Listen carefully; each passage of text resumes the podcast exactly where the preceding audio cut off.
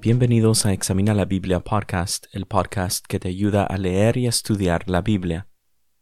El texto de este episodio se encuentra en el Evangelio de Jesucristo según Lucas capítulo 1. Este es el primer episodio de una serie de episodios cortos en donde voy a hacer mención de observaciones sobre el texto, ya que estaré leyendo el libro de Lucas durante este mes de diciembre 2022. Así que voy a dar inicio a este primer episodio y me gusta mucho cómo el autor Lucas introduce su libro, provee un contexto de por qué está escribiendo este libro, también da unos detalles acerca de su proceso antes de sentarse a escribir y nos dice también a quién le escribe este libro. Y esto lo vemos en los primeros cuatro versículos. Continúa el texto y menciona a Herodes, rey de Judea, y esto es muy importante porque le establece credibilidad a Lucas como autor, ya que incluye a un personaje histórico del cual tenemos información fuera de la Biblia. Entonces Lucas nos está contando sobre eventos reales, eventos históricos. Luego vemos que él empieza a escribir sobre el anuncio del nacimiento de Juan el Bautista. Había un sacerdote llamado Zacarías, su esposa se llamaba Elizabeth, y los dos, dice el texto, eran ya avanzados de edad. Sin embargo, Dios, a través del ángel Gabriel, les anuncia que iban a tener a un hijo y que le iban a poner el nombre de Juan. Zacarías no le cree al ángel y por eso el ángel lo dejó sin poder hablar hasta que estas cosas se llevaran a cabo. Luego vemos que el texto nos habla sobre el anuncio del nacimiento de Jesús, y otra vez el ángel Gabriel es enviado de parte de Dios, esta vez para que hable con una mujer joven, virgen, que estaba comprometida para casarse, y aquí estamos hablando de María y José, y José era un descendiente de David, y sí, este es el rey David, el que peleó contra el gigante Goliat. Y aquí me voy a detener en el texto y lo voy a leer. Empezando del versículo 28 dice, Y entrando el ángel le dijo, Salve, muy favorecida, el Señor está contigo, bendita eres tú entre las mujeres.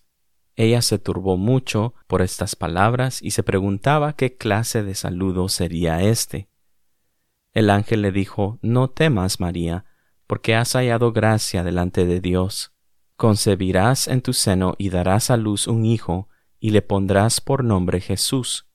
Este será grande y será llamado Hijo del Altísimo, y el Señor Dios le dará el trono de su padre David, y reinará sobre toda la casa de Jacob para siempre, y su reino no tendrá fin. Entonces María dijo al ángel, ¿Cómo será esto, puesto que soy virgen? El ángel le respondió, El Espíritu Santo vendrá sobre ti, y el poder del Altísimo te cubrirá con su sombra. Por eso el niño que nacerá será llamado Hijo de Dios.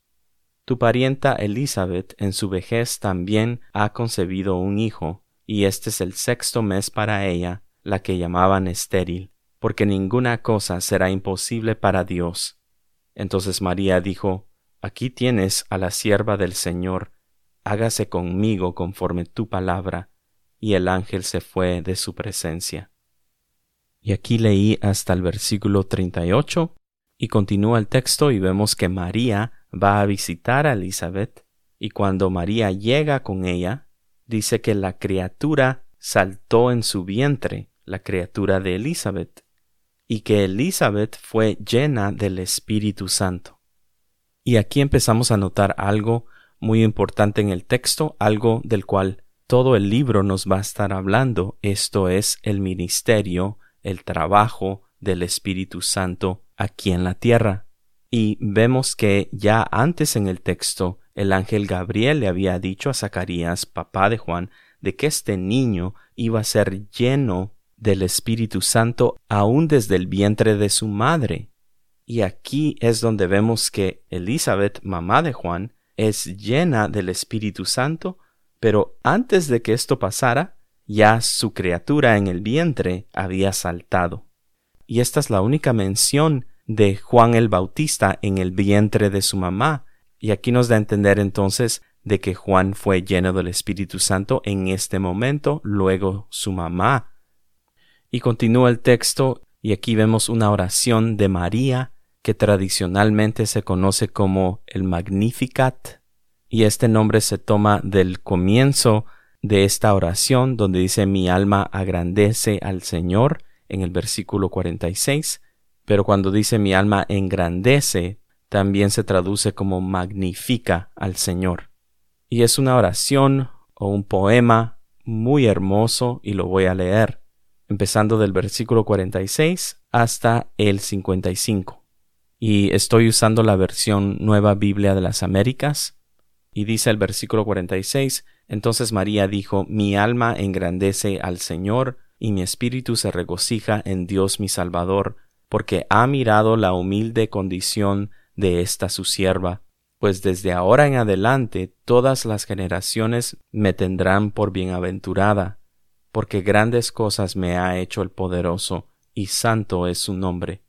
Y de generación en generación, en su misericordia para los que le temen ha hecho proezas con su brazo, ha esparcido a los soberbios en el pensamiento de sus corazones, ha quitado a los poderosos de sus tronos y ha exaltado a los humildes. A los hambrientos ha colmado de bienes y ha despedido a los ricos con las manos vacías. Ha ayudado a Israel su siervo para recuerdo de su misericordia, tal como dijo a nuestros padres, a Abraham y a su descendencia para siempre.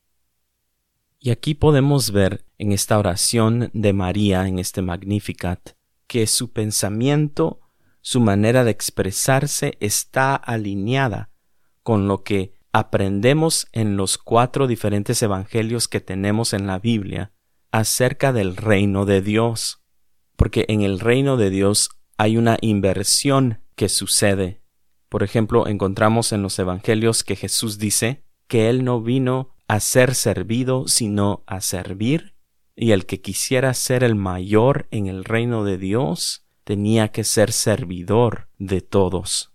Y en ese mismo pensar del reino de Dios, María dice que Dios ha quitado a los poderosos de sus tronos y ha exaltado a los humildes, a los hambrientos ha colmado de bienes y ha despedido a los ricos con las manos vacías. Y estas cosas las tenemos que entender espiritualmente. No hay nada malo con tener poder aquí en la tierra. No hay nada malo con tener dinero aquí en la tierra. Pero en el reino de Dios, las cosas que aquí en la tierra son importantes no son una prioridad en el reino de Dios. Continúa el texto y vemos que Juan el Bautista nace y vemos que Zacarías su papá recupera su voz, así como el ángel lo había dicho, y también él es lleno del Espíritu Santo. Entonces vemos este ministerio del Espíritu Santo y vemos que toda esta familia es llena del Espíritu Santo. Zacarías es lleno del Espíritu Santo, Elizabeth es lleno del Espíritu Santo, y ya también el ángel había dicho que el niño iba a ser lleno del Espíritu Santo aún en el vientre. Y hay mucho por hablar y estudiar y meditar en cuanto al ministerio del Espíritu Santo, pero para hacer esto tendríamos que examinar otros textos también. Y continuando en Lucas capítulo 1 vemos que Zacarías profetiza. Y voy a terminar entonces leyendo esta profecía de Zacarías que está del versículo 68 al 79. Bendito sea el Señor Dios de Israel, porque nos ha visitado y ha traído redención para su pueblo, y nos ha levantado un cuerno de salvación en la casa de David su siervo, tal como lo anunció por boca de sus santos profetas desde los tiempos antiguos, salvación de nuestros enemigos y de la mano de todos los que nos aborrecen, para mostrar misericordia a nuestros padres, y para recordar su santo pacto, el juramento que hizo a nuestro padre Abraham, concedernos que, librados de la mano de nuestros enemigos, le sirvamos sin temor, en santidad y justicia delante de él todos nuestros días. Y tú, niño, serás llamado profeta del Altísimo, porque irás delante del Señor para preparar sus caminos, para dar a su pueblo el conocimiento de la salvación por el perdón de sus pecados, por la entrañable misericordia de nuestro Dios, con que la aurora nos visitará desde lo alto, para dar luz a los que habitan en tinieblas y en sombra de muerte, para guiar nuestros pies en el camino de paz. Más que todos estos detalles, que son importantes, más que estas observaciones de las que he hablado, y aún hay muchas más en este texto, solo quiero terminar haciendo énfasis en el anuncio de la venida de Cristo Jesús, que hasta este punto ya había sido concebido, ya María estaba embarazada de Jesús, y ella milagrosamente había quedado embarazada, aun siendo virgen, sin haber consumado su matrimonio con José. El ángel le había dicho que este niño sería llamado Hijo del Altísimo y que Dios le daría el trono de su padre David, que reinaría sobre la casa de Jacob para siempre y su reino no tendría fin, y que este niño que estaba a punto de nacer sería llamado Hijo de Dios. Y luego Zacarías profetiza sobre el porqué de la venida de Jesús al mundo. ¿Cuál era el propósito de que este bebé naciera en el mundo? ¿Con qué fin viene a la tierra? Zacarías dice que era para traer redención al pueblo de Dios, para cumplir el juramento que le hizo a Abraham, para mostrar la misericordia de nuestro Dios, y dice para dar luz a los que habitan en tinieblas y en sombra de muerte, para guiar nuestros pies en el camino de paz. Podemos notar que hoy en día estamos viviendo en medio de tinieblas, que aún podemos ver tinieblas en nuestras propias vidas. Pero la buena noticia es de que la luz de la aurora nos ha visitado desde lo alto, que ha traído luz a los que habitan en tinieblas y en sombra de muerte, y que esa luz puede guiar nuestros pies en el camino de paz. Por esto mismo, María magnificaba a Dios, y nosotros también podemos magnificar a Dios por la gran obra de salvación a través de Cristo Jesús. Gracias por escuchar y hasta el próximo episodio.